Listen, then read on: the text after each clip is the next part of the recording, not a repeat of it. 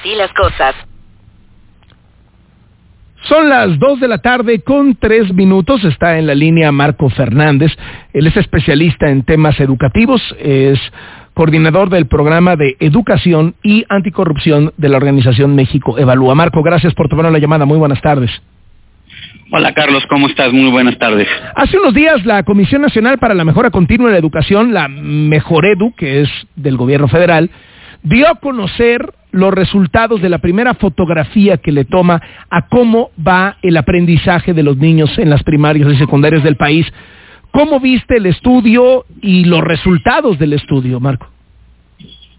Creo que a pesar de que es una fotografía que tiene varios problemas metodológicos y ahorita eh, comparto con tu audiencia esa parte, sí es la primera acercamiento que retrata una preocupante situación de los aprendizajes de los estudiantes, tanto en la parte de su comprensión lectora, que está aún más disminuida en relación a previo a la pandemia, y en la parte matemática, en donde también tenemos un problema muy serio de que los chicos las operaciones básicas matemáticas no las, no las dominan.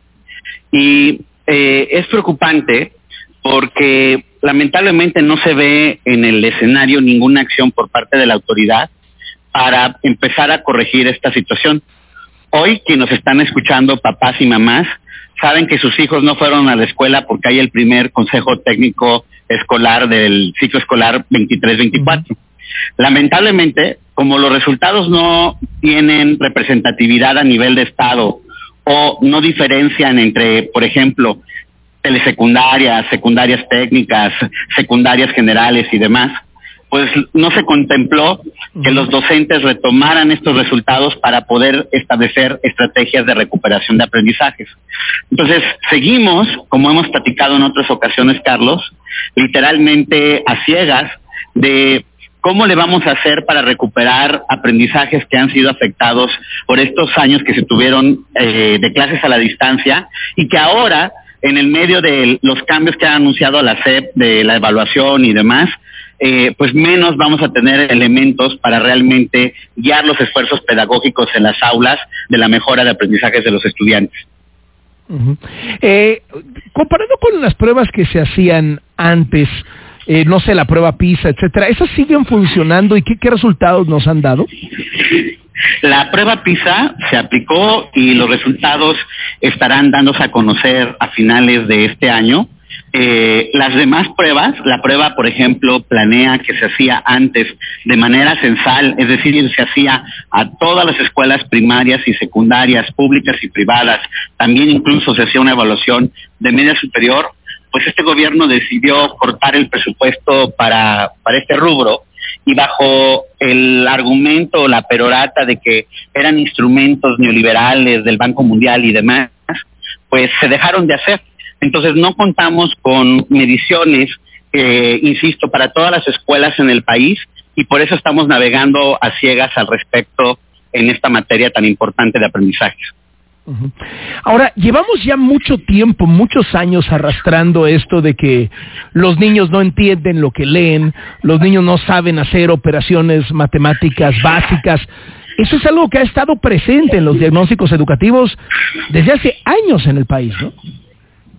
Sí, de hecho, ayer tuvimos una reunión, por ejemplo, con supervisores y jefes de enseñanza de las secundarias del estado de Querétaro porque hablábamos de una evaluación que sí se hizo en la media superior por parte del gobierno de aquel estado, y la razón por la cual platicamos con las secundarias es qué vamos a hacer para cambiar las prácticas pedagógicas en el aula, porque los chicos de primer grado de la media superior son los que en ese, en ese, en ese nivel educativo traen peores resultados.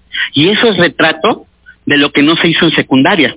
Entonces, si no capacitamos a los docentes para enseñar de manera distinta, si además para, la, para el presupuesto del próximo año el gobierno está eh, destinando 195 pesos por maestro para capacitarlos, pues tú dime si en serio vamos a poder darle la vuelta a una forma distinta de enseñar y tener mejores resultados.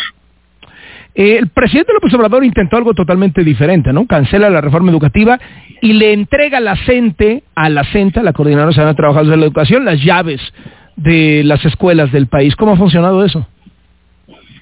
Pues por eso tenemos pocas protestas en Oaxaca, no porque mágicamente eh, se redignificó al magisterio, sino porque si tú a la sección 22 por ejemplo, le entregas la gobernanza del Instituto de Educación de Oaxaca y, y, eso significa que los maestros nuevamente están a merced de los liderazgos sindicales.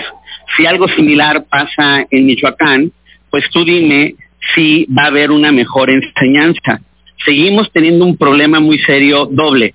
Uno, el reto de poder atraer a mejores candidatos a la profesión docente, pagarles bien, capacitarlos adecuadamente en las escuelas normales y demás, y a los que están ya en las aulas, ayudarlos a mejorar la forma en que dan clases.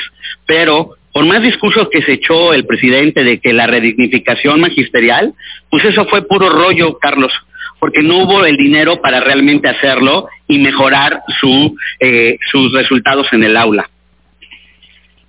Eh, Marco, muchísimas gracias por estos minutos para W Radio y muy buenas tardes. Gracias como siempre por el espacio, Carlos. Que tengas Hasta buena luego. tarde. Marco Fernández, coordinador del programa de educación y anticorrupción de México en México Evalúa, esta organización. Dos de la tarde con diez minutos. Así